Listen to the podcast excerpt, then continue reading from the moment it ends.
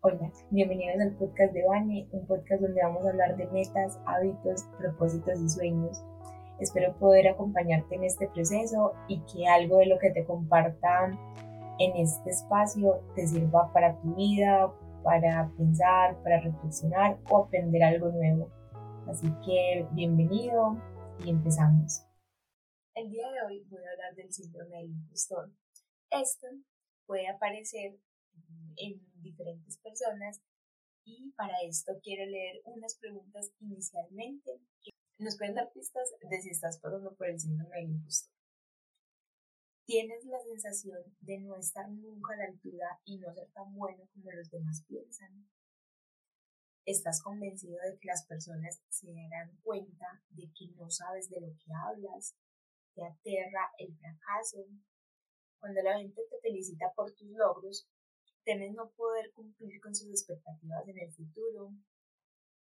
Y con todas estas preguntas vemos ese miedo a que el otro me deje en evidencia y se dé cuenta que quizás yo no soy una persona capacitada, no soy una persona capaz, no puedo hacer las cosas que digo que voy a hacer.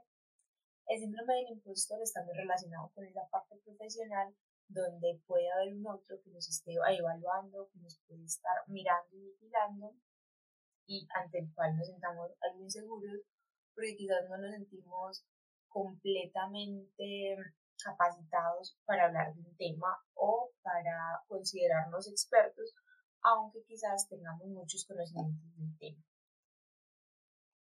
El síndrome del impostor puede aparecer mucho en personas perfeccionistas, con miedo al fallo, que incursionan o cambian de profesión, que tienen alta autocrítica. En estas hay una gran dificultad para mirar esos logros profesionales que quizás han alcanzado y puede aparecer muchas veces que los minimizan y que a pesar de que saben que son valiosos, de que hicieron con esfuerzo, con trabajo, con dedicación, como que no terminan de reconocérselo y les puede dar mucha dificultad sentirlos como propios.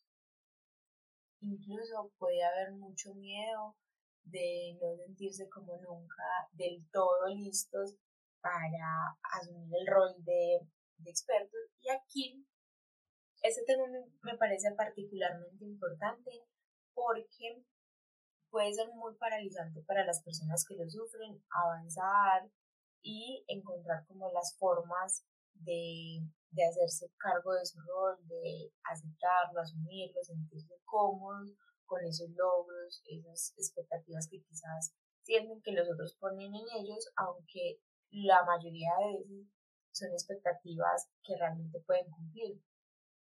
Claro, cuando nos comparamos con gente que lleva mucho tiempo haciendo eso que queremos hacer con referentes o con personas que para nosotros son un modelo a seguir, es muy normal que veamos nuestros conocimientos o nuestro avance hasta el momento en el tema o área como, como si no fuera nada, pero se nos olvida mirar para atrás, mirar a esas personas que están empezando, que están incursionando, a las que quizás nosotros podemos inspirar, podemos enseñar y podemos ayudar y la invitación un poco es a eso, a que en vez de mirar hacia arriba como para hacernos sentir mal de todas las cosas que quizás todavía no sepamos, la idea se trata es como mirar qué podemos llegar a ser como esos referentes, pero también mirar para quién podemos ser un referente y a quién podemos ayudar con la información que tenemos y con el conocimiento que podemos compartir.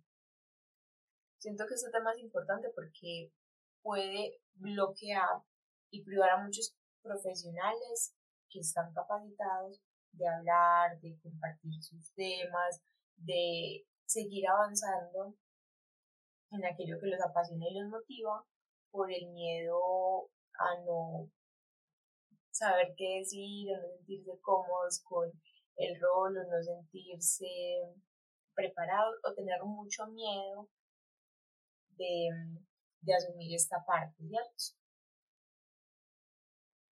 Y aquí yo soy de la firme creencia de que todos sabemos algo, todos somos buenos en algo, todos siempre tenemos algo que aportarle a las demás personas y que a veces privarnos de esa posibilidad también es algo quizás egoísta de nuestra parte porque no sabemos a quién podemos estar ayudando, impactando, inspirando con nuestros conocimientos, con nuestra profesión, con eso que nos apasiona y de lo que sabemos.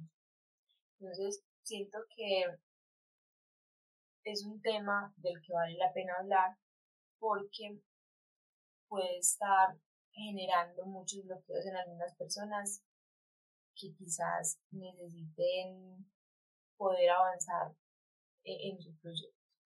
El día de hoy también quiero darte algunos tips y algunas herramientas que te puedan ayudar a darle un mejor manejo al síndrome del impostor y que te permitan reducir ese miedo. Y aquí, antes de pasar con los tips, me gustaría hacer una anotación y es que nosotros nunca nos quitamos ese miedo de encima totalmente, porque siempre va a haber un poquito de inseguridad, sobre todo cuando iniciemos algo nuevo, cuando incursionemos en nuevas temáticas o cuando vayamos a exponernos, siempre va a aparecer algo de ese síndrome del impostor, pero eso no significa que sea súper grande y que nos bloquee y nos paralice.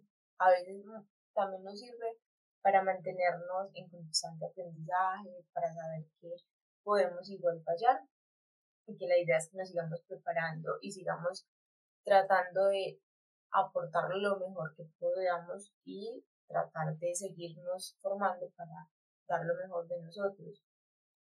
Con estas recomendaciones es un poco darte también la oportunidad de tomar un poco de perspectiva y, y, darle su lugar y el lugar apropiado a ese temor. Que no sea algo enorme que te bloquee, sino que algo que pueda ser manejable y que puedas tramitar fácilmente. Entonces, el primero, y me lo van a escuchar en la mayoría de ocasiones y seguramente en podcasts futuros, es hacer conciencia de la situación. Para mí ese siempre, siempre va a ser el primer paso de todo. Cuando tú eres consciente, cuando tú te sientas y te das el permiso de darte cuenta de lo que está pasando, de mirar por qué realmente tienes ese miedo o esos miedos que te pueden estar bloqueando, es cuando podemos hacer algo al respecto. Si no nos damos cuenta de lo que está pasando, es muy difícil que podamos tomar acciones que nos lleven a mejorar. 2. Escribe todos tus logros y fortalezas. A veces se nos olvida darle el lugar apropiado a las cosas que hemos logrado, en las cosas en las que somos buenas. Que nos salga algo fácil no quiere decir que sea para desmeritar, porque eso es una habilidad que tenemos y vale la pena resaltarla. 3. Acepta que has tenido éxitos que han dependido de ti, de tu trabajo, de tu esfuerzo y de tu compromiso y no de la suerte o de que alguien lo pasó por alto o de que alguien quizás no se dio cuenta que lo hiciste de forma no tan buena. Valórate esos logros, valórate esos esfuerzos porque eso también hacen parte de lo que tú eres. 4. Estas listas que acabas de hacer de logros y fortalezas y de éxitos que has tenido, anótalos en una lista y léelos cuando te sientas inseguro, ansioso o intranquilo para recordarte todas las cosas que te hacen bueno, porque esos son recordatorios que nos sirven mucho en esos días de bajón en que a veces todo se ve gris, todo se ve oscuro, sentimos que no somos tan buenos, que nos van a descubrir, que quién soy yo para hablar de esto. Ese es el momento preciso para leer esa lista de logros y éxitos que has tenido, porque te van a recordar que si eres bueno y que si eres una persona que tiene derecho a tener voz y hablar de lo que estás deseando compartir. 5. Permítete recibir halagos sin juzgarte ni disculparte. A veces las personas nos halagan y no sabemos muy bien cómo responder o qué decir acepta el halago, acepta que eres buena y acepta que te lo están reconociendo, porque seguramente te lo mereces y no es para que te estés disculpando. 6. Asume que no eres perfecto.